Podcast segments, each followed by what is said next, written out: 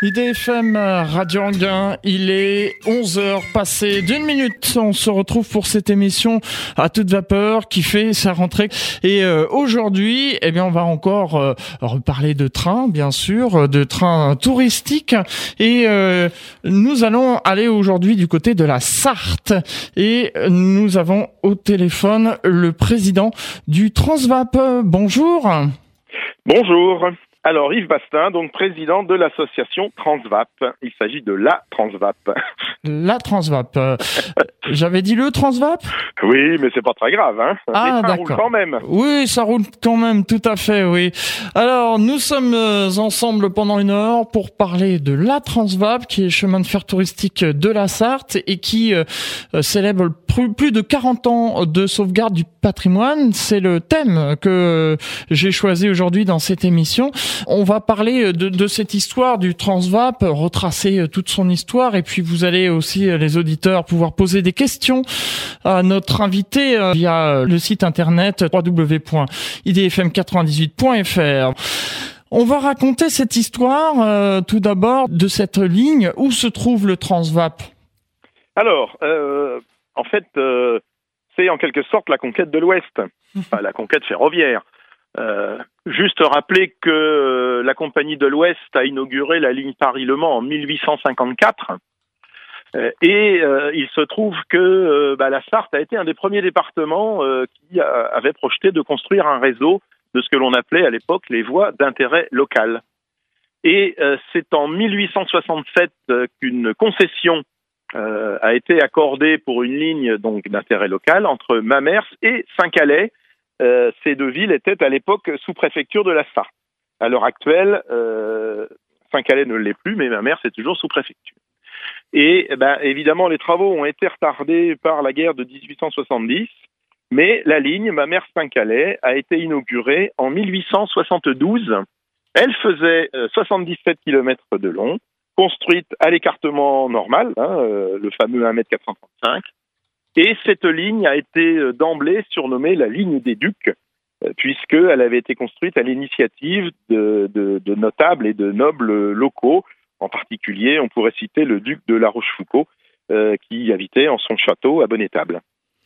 C'était un peu ce qui émane du plan Fraissinet où il voulait en fait qu'il y ait énormément de lignes construites qui reliaient les grands réseaux entre eux? Alors, euh, je ne pense pas que ce soit directement euh, inclus dans le plan Fraissinet, mais en tout cas, c'est tout à fait contemporain, hein, c'est sûr qu'on est en plein boom à la fin du Second Empire, on est en plein boom euh, du développement des chemins de fer, euh, que ce soit d'intérêt national ou d'intérêt euh, local. C'est tout à fait contemporain, c'est sûr.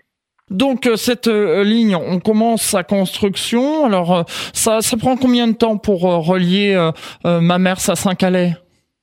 Euh, vous voulez dire au niveau des, des travaux Construction, oui, oui. Bah, comme je vous le disais, avec la guerre de 1870, ça a un peu traîné puisque euh, la concession a donc été octroyée en 1867. Euh, il y a eu un décret impérial, s'il vous plaît, de Napoléon III, qui a déclaré euh, la ligne d'utilité publique, toujours en 1867. Euh, mais en fait, euh, avec la guerre de 1870, il faut pas oublier qu'il y a eu des combats, hein, souvent violents, euh, Oui. dans la Sarthe, en particulier ici euh, à Conéré, et puis encore plus proche euh, du Mans. Il y a eu des combats violents, donc euh, ça ne se prêtait guère à la réalisation rapide de, ce genre de travaux. C'est donc pour ça qu'il a fallu, grosso modo, quatre ans pour que la ligne soit, construite. Une fois, Yves Bastin, que cette ligne est inaugurée, donc les, premières circulations sur cette section ferroviaire, il y avait un fort trafic? Bah écoutez, euh, d'emblée, euh, elle a effectivement bien bien fonctionné. Il y avait alors évidemment c'était des, de la traction euh, vapeur, hein, Oui. Puisque dès 1867, euh, on peut considérer que la ligne était devenue rentable. En 1867, par exemple, il y a eu 168 000 voyageurs transportés, 46 000 tonnes de voyageurs. Donc, euh, vous voyez que ben, la, la, la, la Sarthe étant un département euh, évidemment très très très agricole, il y avait donc un trafic relativement important. Alors, on, trouvait tout, hein, euh, en particulier beaucoup d'engrais, euh, mais aussi du charbon, et puis bah, des céréales, des pommes, du cidre, des pommes de terre, enfin des animaux. Donc, effectivement, d'emblée, la, la ligne a montré son, son intérêt. Et elle a traversé euh, le passage euh, du 19e au 20e siècle et puis on est arrivé au, moment de la Première Guerre mondiale. Alors effectivement, euh, et d'ailleurs, j'allais dire paradoxalement, c'est pendant la Première Guerre mondiale que le record du nombre de voyageurs en une année a été atteint, avec en 1976 plus d'un million de personnes qui ont été transportées. Mais il est vrai que pendant la, la Première Guerre mondiale, bah, tous les moyens, les chevaux de trait, euh, tous euh, les outils de charroi et tout ça étaient évidemment réquisitionnés euh, pour les besoins de l'armée pour approvisionner le front. Euh, donc euh, évidemment, euh, la vie de l'arrière devait quand même se poursuivre. Euh, c'est paradoxal, mais ça peut s'expliquer. Ce qui fait qu'on se repliait euh, donc sur le train et on arrive ensuite à la fin du, premier conflit mondial. Alors la, ligne n'a pas souffert de, la guerre? Alors, bah, comme vous le savez, euh, le front, euh, Dieu merci, euh, était resté euh, figé au, nord et au nord-est de, la région parisienne. Hein. Euh, donc, euh, elle n'a pas souffert directement du conflit, mais elle en a souffert indirectement. Bah, il y avait plus beaucoup de moyens, donc évidemment, problème d'entretien du matériel, problème d'entretien de, l'infrastructure. Mais ça, malheureusement, c'était le, lot commun de toutes les infrastructures du, pays à cette époque-là. Mais euh, la, compagnie de ma mère Saint-Calais a quand même réussi à, à traverser euh, cette épreuve et elle a continué à, à fonctionner. Elle s'est remise tout doucement euh, des problèmes de la guerre. Euh, d'ailleurs, euh, les, les, les, premiers autorails Renault sont arrivés sur la ligne en 1937. 1937, d'accord, à la veille 1937, de les premiers autorails Renault, oui, tout à fait. À la veille du, du second conflit mondial, Alors, donc. Voilà, euh, rebelote euh, à la veille du second mondial, tout à fait. Alors, second conflit mondial qui, euh, tout le monde le sait, commence en 1939. Alors là aussi, je suppose qu'il euh, y a eu un, fort trafic, peut-être euh, comme durant la Première Guerre mondiale, du fait que tout était réquisitionné par les Allemands.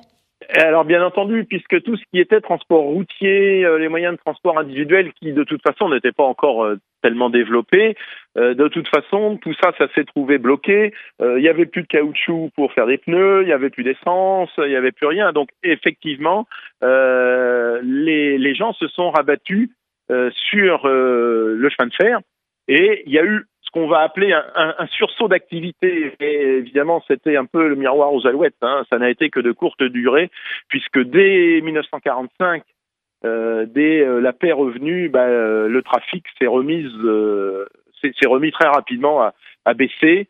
Bah, tout le monde connaît, après la, la, Seconde Guerre mondiale, le développement à la fois du réseau routier et de la motorisation individuelle. Hein sont arrivés après euh, les deux chevaux, les quatre chevaux. Donc forcément, tout ce qui était voie ferrée d'intérêt local, on a euh, fortement souffert.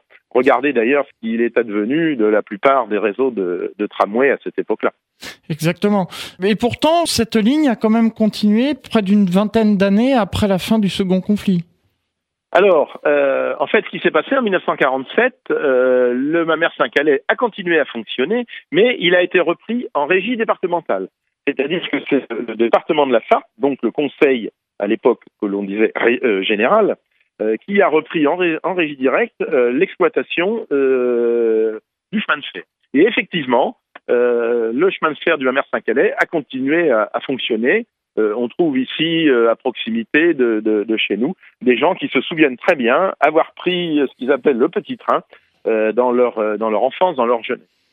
Dans leur jeunesse, oui, tout à fait. C'est dans les années 70 que là, le, la ligne a périclité. Alors, euh, malheureusement, ça a même commencé un petit peu avant. Euh, C'est en 65, fin 65, que le service voyageur a été arrêté. Par contre, euh, pendant quelques années, peu de temps, en gros pendant 5-6 ans, le trafic marchandises a continué à augmenter légèrement. Ah oui. Euh, là aussi, ça, oui, oui, euh, on va dire jusqu'en 71. Mais là aussi, c'était un peu un miroir aux alouettes, hein, puisque euh, en 71, à partir de 71, le trafic euh, marchandises, lui, s'est euh, effondré à, nouveau.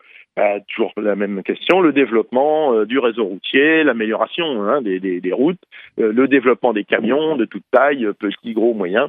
Et donc, fin 71, le trafic marchandises commence à s'effondrer, parce que là, c'est vraiment d'un effondrement dont on peut parler. Mmh. Et donc, en 77, euh, le Conseil euh, général a pris la décision de fermer définitivement la ligne. Et avant cette fermeture, il y a donc une, une petite équipe de passionnés qui ont l'idée, se sont dit, tiens, cette ligne est intéressante, on pourrait faire quelque chose dessus. Alors, euh, il y a effectivement toujours des, passionnés quelque part euh, qui rêvent de, construire ou de maintenir les, choses. Et euh, cette petite poignée, ils n'étaient pas nombreux à l'époque, hein, et ils paraissaient vraiment être des, des extraterrestres. Ils se sont dit, mais tout ça, ça va disparaître comme ça d'un trait de plume du jour au lendemain. Ce serait quand même dommage que ça disparaisse. C'est du patrimoine ferroviaire, mais c'est aussi du patrimoine sartois. C'est quand même quelque chose qui est intimement lié à l'histoire du département de la Sarthe. Et donc, en 1975, 1975, création d'une association, euh, des associations de la fameuse loi 1901. Donc, quelques bénévoles euh, déposent leur euh, statut en préfecture et euh, l'association Transvap, donc euh, Transvap, ça veut dire tout simplement euh, transport touristique à vapeur. L'association est créée en 1975. Et devant, je dirais, ce qui paraissait tout à fait inéluctable à l'époque, c'est-à-dire la fermeture complète de la ligne, eh bien, euh, ces, pionniers sont allés voir un par un les conseillers généraux. Ils ont fait ce qu'on pourrait appeler maintenant du lobbying. Et ils leur ont, euh, je dirais, euh, présenté tous les, intérêts qu'il y aurait à sauvegarder d'une part une partie de la ligne des Ducs et, encore mieux, au-delà de la préservation, faire rouler un chemin de fer touristique. Et ma foi, il faut croire que ces, ces pionniers du rail, si je puis dire, euh, ont été persuasifs et convaincants, puisque euh, lorsque, en fin d'année euh, 1977, le Conseil général s'est prononcé en, séance plénière, il n'a manqué que deux voix pour obtenir euh, l'unanimité pour donc la préservation de 17 kilomètres de voies, euh, la préservation du dépôt de Bélier et la préservation d'une partie du, matériel roulant. Vous avez donc anticipé, et ça c'est bien, c'est avant la fermeture, Voilà. de déjà voilà faire les démarches nécessaires, parce que ma- malheureusement, on en a parlé dans de précédentes émissions à tout vapeur, il y a des, des lignes qui auraient pu euh, devenir des lignes touristiques, mais malheureusement, euh, bon, on peut pas reprocher s'y être mis trop tard, mais euh, voilà, c'est c'est les, les procédures avaient déjà commencé, et malheureusement, il était trop tard, mais euh, c'est pas toujours évident, et, et là, on peut on peut vous féliciter d'avoir anticipé. Alors, euh, effectivement, on peut. Moi, je n'étais pas dans l'association à cette époque-là, mais il est certain que euh, la persévérance, euh, je dirais la, la clairvoyance, euh, ont été et l'anticipation, tout ça, ça a, ça a été payant. Alors, ce qu'il faut dire aussi, c'est que c'est évidemment toujours plus facile, malgré tout, de discuter avec des autorités purement locales, des gens qui connaissent leur patrimoine, leur territoire et, et évidemment beaucoup plus facilement euh, convaincus de l'intérêt de sauvegarder tout ça. Il est certain que discuter localement au niveau du département, c'est toujours plus facile que de rencontrer des instances nationales qui sont toujours plus ou moins euh, impersonnelles. Tout à fait, Yves Bastin. On va s'interrompre quelques instants et puis on va revenir pour euh, continuer à, raconter l'histoire de passionnante de ce chemin de fer touristique de la Sarthe qu'on appelle le Transvap. Pour l'heure, on va aller faire un petit tour à Belle-Île-en-Mer avec euh, Laurent Voulzy qui a euh, d'ailleurs sorti un nouvel album. Je pense que vous en avez entendu parler hein, dans les médias. Tout de suite, un petit tour donc Belle-Île-en-Mer.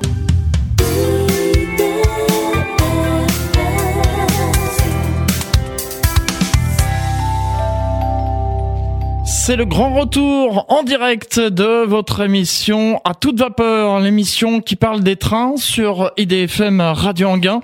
Je vous rappelle que nous sommes aujourd'hui avec Yves Bastin, qui est président de l'association Transvap. On dit la Transvap.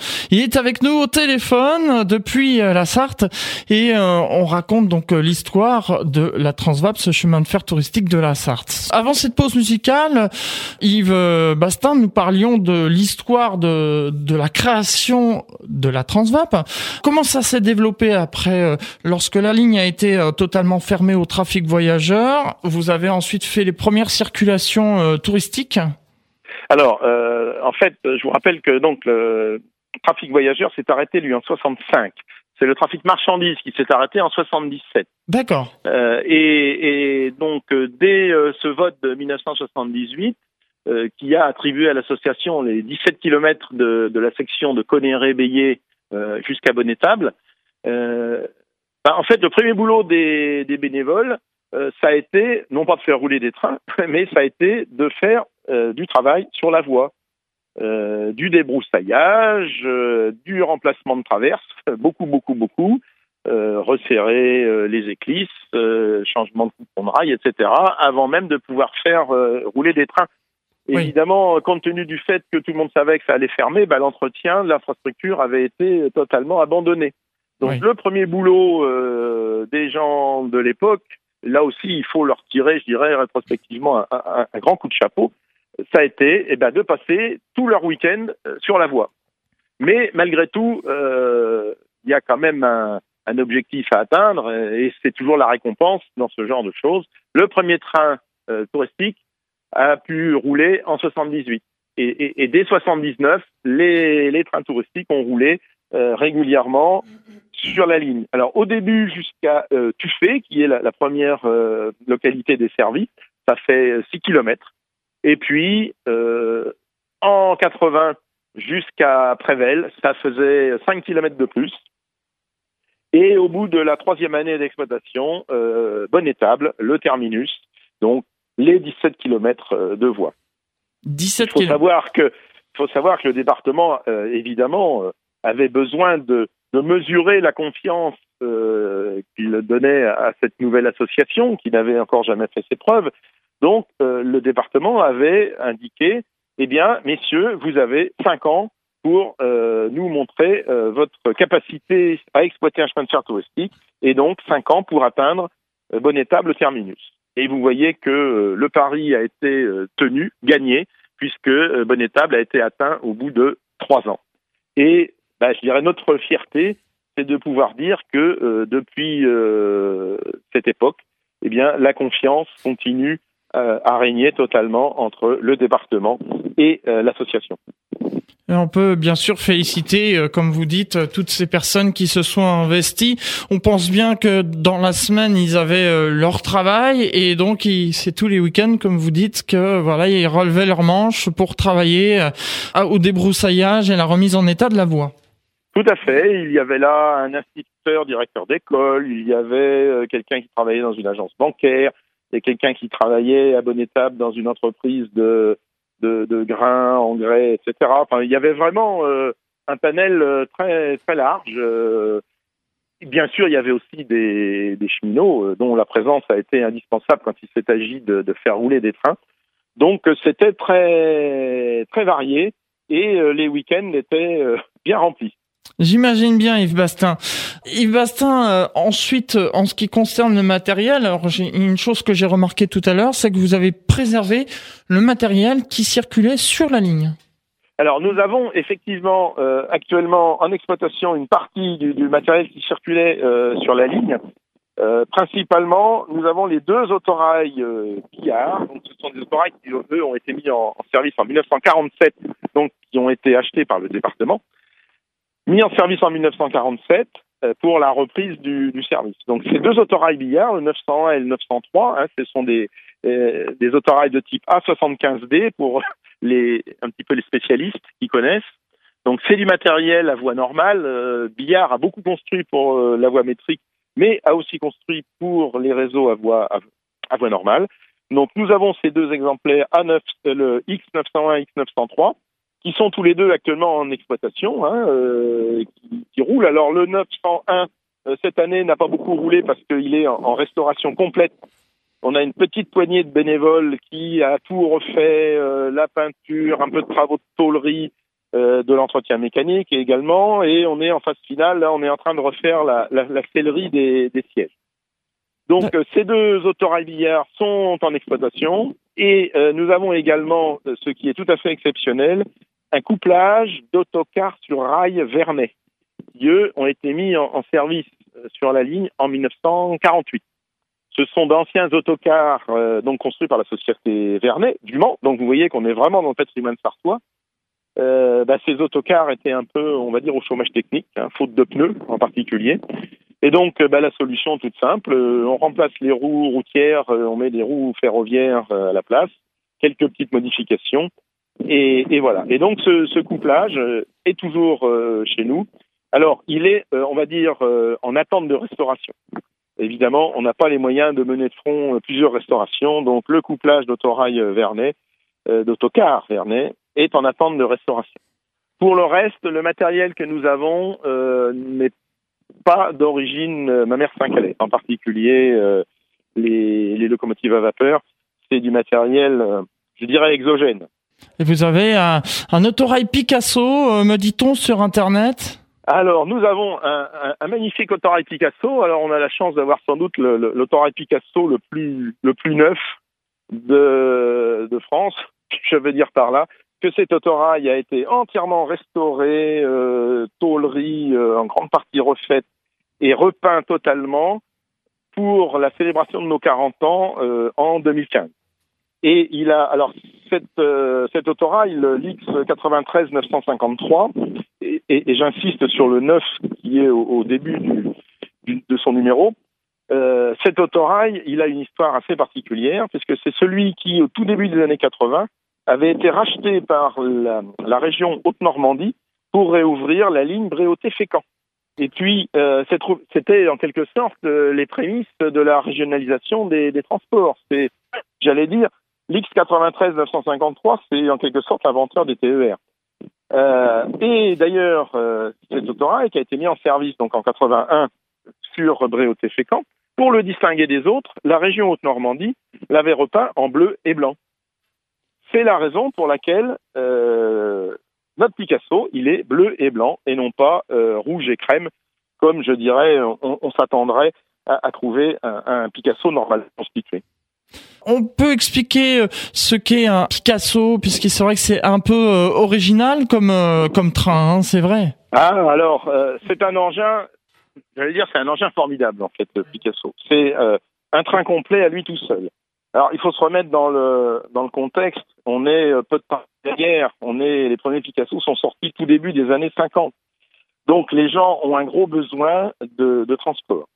Donc la SNCF besoin de construire rapidement des engins fiables, pas trop chers à l'achat et surtout pas trop chers à l'entretien.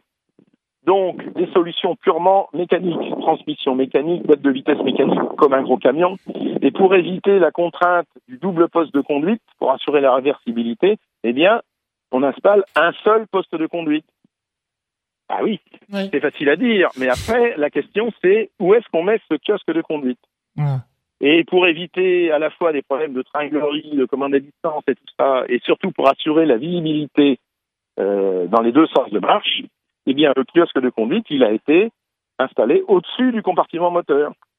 Pour assurer la bonne visibilité des signaux dans les deux sens, il a fallu déporter le kiosque légèrement sur le côté de l'engin. Et donc, qu'est-ce qui s'est passé? Quand dans les années 50, les cheminots ont dû arriver ces engins dans les dépôts SNCF, ils se sont dit, mais qu'est-ce que c'est que cet engin qui n'a pas le nez au milieu de la figure? Et donc, évidemment, si on n'a pas le nez au milieu de la figure, ça fait aussitôt penser à un tableau de Pablo Picasso. Voilà. D'où le nom. Quasiment aussi simple que ça. Voilà, d'où le nom de, de cet autorail, euh, tout à fait. Voilà. N'hésitez pas à continuer à poser des questions à notre invité euh, Yves Bastin, qui est, je vous rappelle, président de l'association Transvap. On va continuer avec euh, l'histoire de la Transvap, Yves Bastin. Mais auparavant, on va marquer de nouveau une pause musicale avec Daniel Balavoine, le chanteur disparu, le petit polygone, polychrome.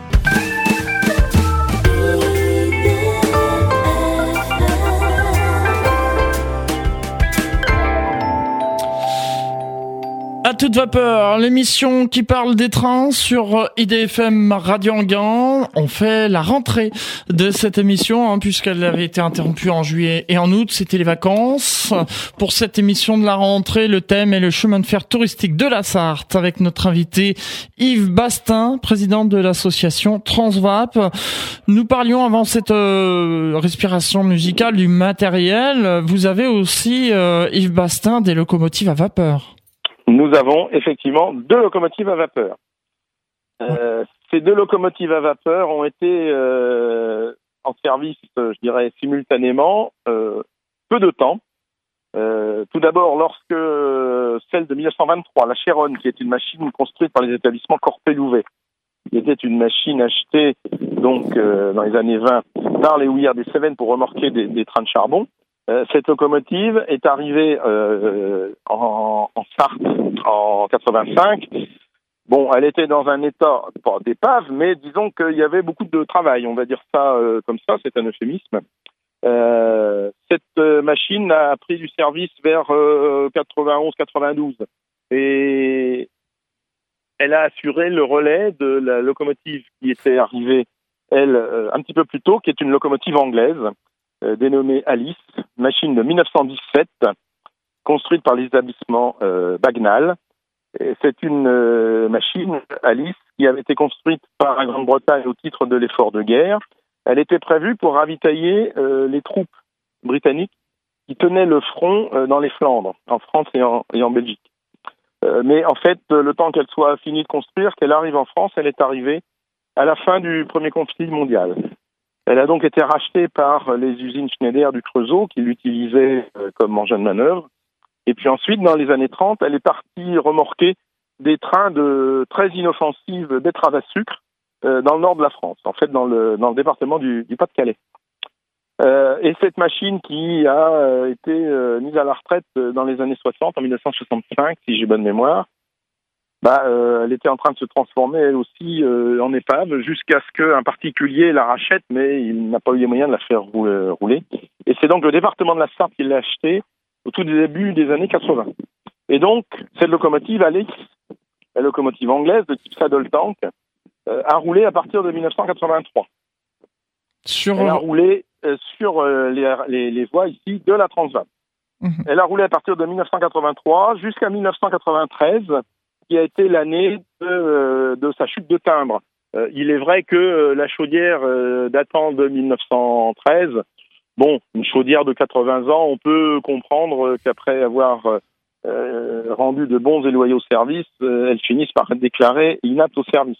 Donc la chute donc, de timbre, c'est la, la, chaudière qui en fait. Alors la chute de timbre, c'est euh, suite au contrôle de, des inspecteurs hein, de, de, sociétés euh, spécialisées comme la PAV en l'occurrence, euh, qui doivent effectuer des contrôles euh, en pression tous les 10 ans, hein, ce qu'on appelle l'épreuve décennale.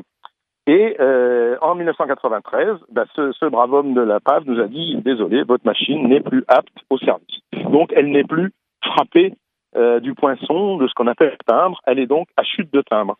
Et heureusement, euh, la, la était donc arrivée sur ces entrefaites et ces deux machines ont euh, assuré du service simultanément uniquement en, en 92. Uniquement en 1992. La la Chéronne a assuré la relève et euh, ben, euh, la Chéronne a assuré euh, le train depuis cette époque-là vaillamment. Mmh. Et c'est à son tour de la Chéronne d'être cette année à l'échéance de l'épreuve décennale. Donc nous avons commencé tous les démontages pour mettre la, la chaudière à nu, pour la préparer pour l'inspection et, et l'épreuve. On a juste eu le temps, comme depuis à peu près maintenant six ans, les bénévoles ont, ont travaillé d'arrache-pied pour remettre la locomotive anglaise Alice en état. On a juste eu le temps, euh, le dernier dimanche du mois d'août, le 27 août, de faire une double traction avec Alice et la Chéronne euh, jusqu'à euh, Tuffet, donc sur 6 km, à la grande joie des, des amateurs, des photographes et des voyageurs qui étaient présents. J'imagine, oui, tout à fait. J'ai des réactions sur Internet, euh, Yves Bastin, et on me dit que vous avez aussi un, un monument historique, une bicabine. C'est Stéphane qui me dit ça, et euh, il m'a dit, il dit, ça m'a beaucoup plu lorsque je suis allé voir cette cette machine, euh, vraiment hors du commun. Alors, c'est effectivement une euh, bicabine construite par les établissements euh, Schneider. Et alors, c'est une machine assez particulière, euh, oui. car au-delà du fait qu'elle a ces deux cabines de conduite, je, je, vais vous dire pourquoi. C'est une machine qui a également un gabarit relativement euh, étroit. En particulier, les cylindres moteurs, je pense que ça n'aura pas échappé à votre auditeur, les cylindres moteurs sont intérieurs euh, au châssis. En fait, cette machine euh, appartenait à la CGB, la compagnie de la grande banlieue, euh, donc euh, région parisienne. Région parisienne. Et donc, oui. elle, et voilà, et donc elle circulait euh, bah, en, en, en milieu urbain ou semi-urbain. Donc, il était important euh, de euh, ne pas avoir un gabarit trop large. Et c'est ce qui explique également euh, l'originalité des deux cabines. Il fallait, pour avoir une, la meilleure visibilité, hein, d'avoir effectivement toujours une cabine à chaque extrémité en tête de train pour que le mécanicien ait la bonne visibilité devant lui euh, afin d'éviter les, les accidents. Alors, euh, pour la petite histoire, la légende veut que cette machine est roulée au pied de l'Arc de Triomphe, car Ah, euh, oui. à partir du réseau de la grande banlieue, Mhm. via les voies du tramway parisien, euh, c'est ce qui servait, en part, entre autres, à approvisionner les fameuses halles de Paris. Hein, le, le ventre de Paris euh, cher à, à Émile Zola, Oui. eh bien, était en partie approvisionné par euh, le rail. Et donc, euh, la légende veut que notre machine Schneider, la bicabine, est roulée au pied de l'Arc de Triomphe. Alors, euh, quelque chose de beaucoup plus prosaïque, euh, apparemment, l'expérience n'a pas duré trop longtemps, car j'imagine que rouler dans les beaux quartiers à 2 ou 3 heures du matin, euh, ça ne devait pas tout à fait passer inaperçu. Donc, il semblerait que l'expérience n'ait pas duré trop trop longtemps. Tout à fait, oui. Et donc vous l'avez récupérée euh, ici à la Transvap. Voilà, elle est euh, alors elle est euh, stockée, elle est à l'abri des, des intempéries. Euh, sa chaudière est d'origine. Bon, c'est un foyer en cuivre, donc il est hors de question de, de la remettre euh, en chauffe. Et je dirais là aussi, euh, c'est même pas en attente de restauration. Hein, c'est remis euh, à une date très très ultérieure. C'est une pièce de musée pour l'instant, quoi. Ah, pour l'instant, c'est véritablement une pièce de, de musée, mais comme le disait fort justement votre auditeur, euh, elle présente quand même un, un intérêt tout à fait, euh, tout à fait particulier. Oui, on, on peut voir les, les photos sur votre site. On donnera l'adresse à- en fin d'émission et, euh, et c'est vrai que c'est assez curieux. J'ai eu l'occasion, d'ailleurs, je suis déjà venu chez vous, euh, de, de la voir en vrai et c'est vrai que c'est assez curieux quand même. Je vois que le temps passe euh, assez vite. J'aimerais qu'on accélère un peu, euh, euh, Yves Vastin, sur euh, la découverte de votre matériel. Vous avez aussi les, les véhicules voyageurs. Alors, nous avons des, des voitures à voyageurs, euh, nous en avons euh, quatre qui, qui roulent. Alors, euh, ça n'a rien de partois, euh, c'est même pas français, en fait, c'est du matériel suisse. Euh, nous avons deux voitures à bogie euh, qui sont issues du réseau Zetal euh, de la Suisse. Et nous avons en service actuellement, on en a un troisième, euh, là aussi en attente de restauration. Nous avons deux fourgons, les fameux fourgons suisses qui étaient dénommés les fourgons Sputnik, euh, qui étaient des fourgons qui accompagnaient les, les trains de, de marchandises. Donc nous avons retapé ces deux fourgons, nous, les avons transformés en petites voitures à voyageurs. Et, l'avantage de ces deux Sputnik, ce sont des très grandes plateformes euh, découvertes extérieures, euh, ce qui fait la, joie des, voyageurs petits et grands euh, l'été sur les trains réguliers vapeur et accessoirement ce qui permet aux gens de repartir avec des chemises et des chemisettes un peu constellées de, de suie. Mais ça fait ça fait partie du ça fait partie du plaisir. Ça fait partie du plaisir, oui, oui, tout à fait. Et euh, voilà, ça, ça c'était en ce qui concerne le, le matériel remorqué voyageur. Et puis vous avez aussi euh, du matériel marchandise que vous avez conservé également. Alors, on, on a la chance ici d'avoir effectivement un véritable euh, musée, Oui. puisque nous avons au total, j'ai pas compté, mais ça doit être à peu près 8 ou 9 véhicules marchandises de l'ancien Mamers Saint-Calais. C'est-à-dire du matériel euh, marchandise qui est en quelque sorte dans son jus, qui n'a jamais quitté les rails euh, sartois, les rails du Mamers Saint-Calais.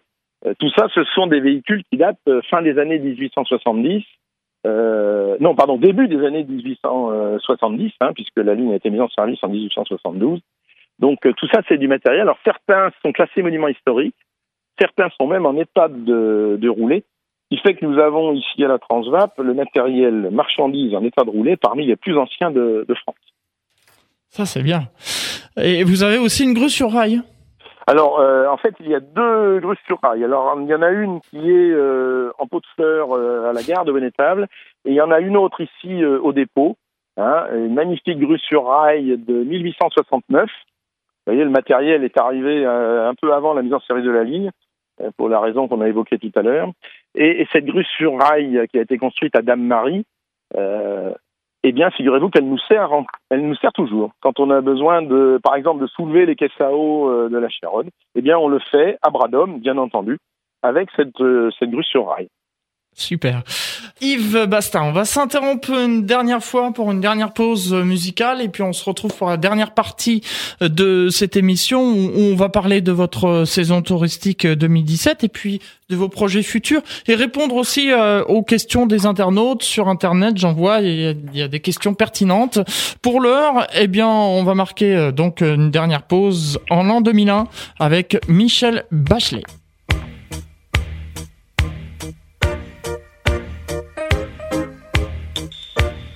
Et je sais pas ce que j'ai aujourd'hui, c'est Pierre Bachelet, non pas Michel Bachelet. En Ile-de-France, écoutez IDFM sur 98 FM. IDFM, toujours plus proche de vous. Dernière partie de cette émission à toute vapeur, l'émission qui parle des trains sur IDFM Radio Anguin. On parle aujourd'hui du chemin de fer touristique de la Sarthe avec Yves Bastin qui est président de l'association Transvap. Quelques questions, monsieur Bastin, qui sont arrivées sous mes yeux sur Internet. On me demande euh, si la voie appartient à SNCF Réseau, anciennement Réseau Ferré de France, euh, ou si elle vous appartient à vous. Euh, j'allais dire ni l'un ni l'autre. En fait, elle appartient au département, hein, euh, au département de la Sarthe, puisque euh, les Mamères Saint-Calais avaient été repris en régie départementale en, 1947, et donc euh, l'infrastructure euh, a appartenu à partir de ce moment-là au département de la Sarthe. Et c'est toujours le département qui en est propriétaire. Le département est propriétaire donc de la voie, de la plateforme, propriétaire du dépôt de Bélier, connaît Bélier, propriétaire de la gare de Tuffet et propriétaire de la gare de Bonnetable. Nous, nous sommes uniquement l'exploitant du chemin de fer touristique. À charge, évidemment, pour nous, d'en assurer le fonctionnement et l'entretien. Et l'entretien. Voilà, c'était la question que je voulais poser. C'est bien, vous avez répondu. Autre question euh, Internet aussi. Est-ce que vous êtes relié au réseau euh, ferroviaire, le, réseau normal, ce qui vous permet de faire venir plus facilement du matériel ou euh, êtes-vous obligé de, de, faire venir par transport exceptionnel? Euh, alors nous sommes effectivement, euh, selon l'expression cheminote bien connue, nous sommes embranchés. Euh, ici, euh, au niveau de la gare SNCF de Conner-Bélier, il y a un petit faisceau de voies de service. Il y a d'ailleurs un, silo à céréales qui est desservi par le rail. Et nous sommes également embranchés, ce qui nous permet, alors pas très très souvent, mais ça nous permet effectivement de recevoir du, du matériel de, du réseau ferré national. J'ai une suggestion d'un auditeur euh, qui nous dit il serait bien euh, dans ce cas de faire venir euh, la 231 G558 du Pacific Vapor Club jusqu'à Bonnetable par exemple. Alors, euh, la faire rentrer chez nous, ce que nous faisons avec une autre locomotive à vapeur bien connue qui est la 141 TB 424, la faire rentrer chez nous, pourquoi pas, mais uniquement pour la faire stationner car n'oublions pas, euh, il s'agissait d'un ancien chemin de fer départemental dont la voie avait été forcément construite par rapport au réseau ferré national, on va dire à l'économie, entre guillemets. Ça veut dire que nous avons une voie qui est calée non pas sur ballast, mais au sable. Et oh. l'armement est assez léger. Et donc, euh, je connais très bien euh, la, la Pacifique en question. Euh, nous avons d'excellentes relations avec le, le PVC. On va dire que ce sont des, des bons amis. Euh, j'en profite pour saluer euh, au passage mon ami Fred. Mais moi aussi, parce que je sais qu'ils écoutent, donc euh, voilà. Fred, ben, écoutez, donc un double bonjour à, mon ami Fred et à ses collègues. Euh, par contre, faire rouler cette belle locomotive jusqu'à Bonnetable, là, là, par contre, j'émettrai des très gros doutes. Hein, ou alors, on attendra que je ne sois plus à la Transva. Non, non. Euh, sérieusement, euh, nos amis de la 141 TD 424 rentrent euh, chez nous, euh, mais c'est pour y être stationnés et il n'est pas question de les faire rouler euh, en ligne. Ce sont quand même des machines relativement lourdes avec un empattement rigide bah, qui est ce qu'il est. Donc, il faut. Non, non. Bien sûr, il y a des contraintes qu'il faut respecter. On, on, essaye de faire les choses sérieusement. Quand même. Bien sûr, il y a des contraintes qu'il faut respecter, c'est évident. Euh, sur la Transvap, euh, puisque je vois qu'il nous reste peu de temps maintenant, j'aimerais quand même qu'on parle de, de l'avenir. Alors, euh, tout d'abord de votre saison touristique qui n'est pas terminée encore, bien que les grandes vacances soient, finies. Alors, la saison d'été, effectivement, les vacances est terminée, c'est-à-dire que les trains réguliers du mercredi et du dimanche sont terminés. J'ai eu l'occasion de l'évoquer tout à l'heure. le dernier train régulier vapeur, le dimanche 27 août, euh, bah, a eu lieu la double fraction entre la Chéronne et euh, Alice.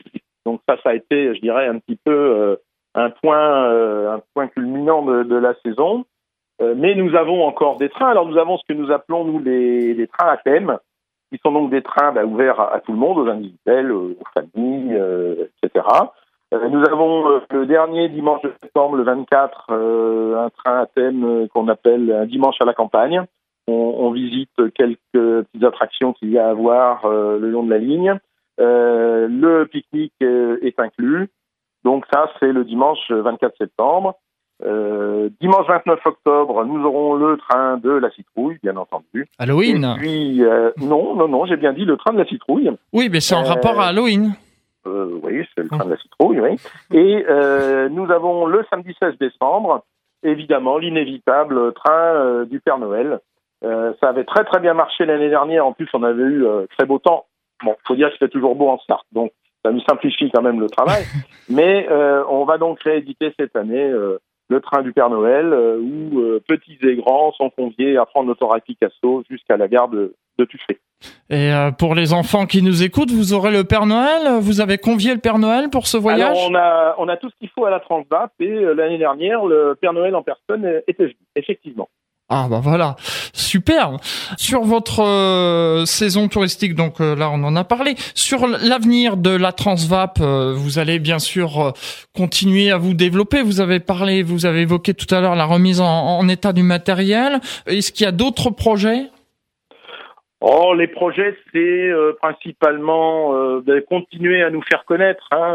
on a besoin, évidemment, bah, d'avoir bah, toujours plus de, de, monde qui viennent nous voir. On est un, petit chemin de fer touristique. Un hein. petit euh, n'est pas quelque chose de péjoratif, mais euh, on ne cherche pas à se mesurer avec les très gros euh, chemins de fer touristiques qui sont des, des, des organisations magnifiques. nous, on reste très modeste, sagement à notre à notre place, mais bien sûr, plus il y a de voyageurs, plus on est on est content. Donc en fait, euh, on essaye d'axer notre développement euh, principalement euh, là-dessus. Et également, bah, ce qu'on aime bien, c'est présenter du matériel, je dirais, propre, repeint, refait à nos voyageurs. Donc les gens ont déjà pu apprécier l'autorail Picasso remis dans ses peintures bleues et blancs pour l'anniversaire de la Transat en 2015. les gens qui ont pu voir la locomotive Alice rouler le 27 août ont pu apprécier son beau verre anglais du plus bel effet. On a actuellement euh, l'autorail Billard 901 qui est en, cours de, finition de, restauration. Hein, on en est au niveau de la réflexion de la sellerie, mais la peinture est faite. Donc dans ses couleurs d'origine également, euh, rouge et, et, gris. Et on va continuer comme ça, petit à petit, euh, à remettre les engins euh, dans un état, je dirais, qui flatte l'œil et qui fait toujours plaisir à nos voyageurs et accessoirement aux photographes. C'est tout à votre honneur, euh, Yves Bastin. Alors, si on a envie de venir vous voir et pourquoi pas même rejoindre l'équipe des bénévoles, euh, vous avez un site internet, des coordonnées, bien sûr. Alors, on a tout ça. Alors, euh, je reprends votre suggestion au vol. Bien entendu, notre association est, ouverte à tout le monde. On a eu la chance d'accueillir plusieurs nouveaux bénévoles cette année 2017.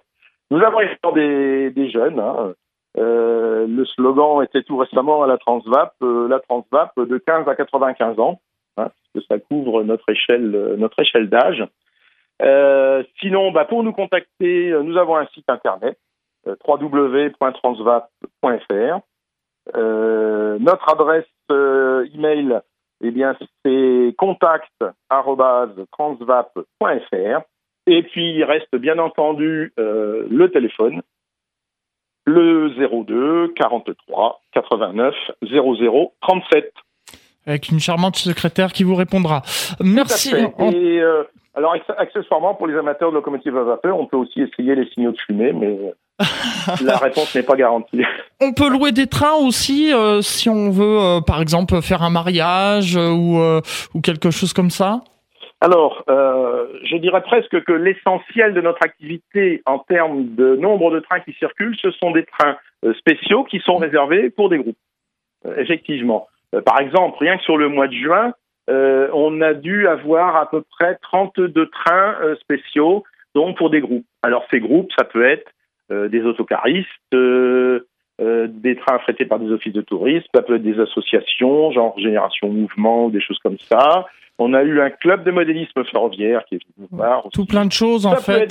ça peut être des familles, des choses comme ça. Oui. Des jumelages aussi les jumelages entre communes euh, avec des Yves Bastin, je, suis obligé de, de, vous couper la parole puisqu'il nous reste je vous en prie. peu de temps. Merci en tout cas, merci beaucoup d'avoir participé à, à, cette émission à toute vapeur euh, et euh, merci d'avoir parlé de cette association euh, pendant une heure et de faire découvrir à, à nos auditeurs, leur donner envie de venir vous voir.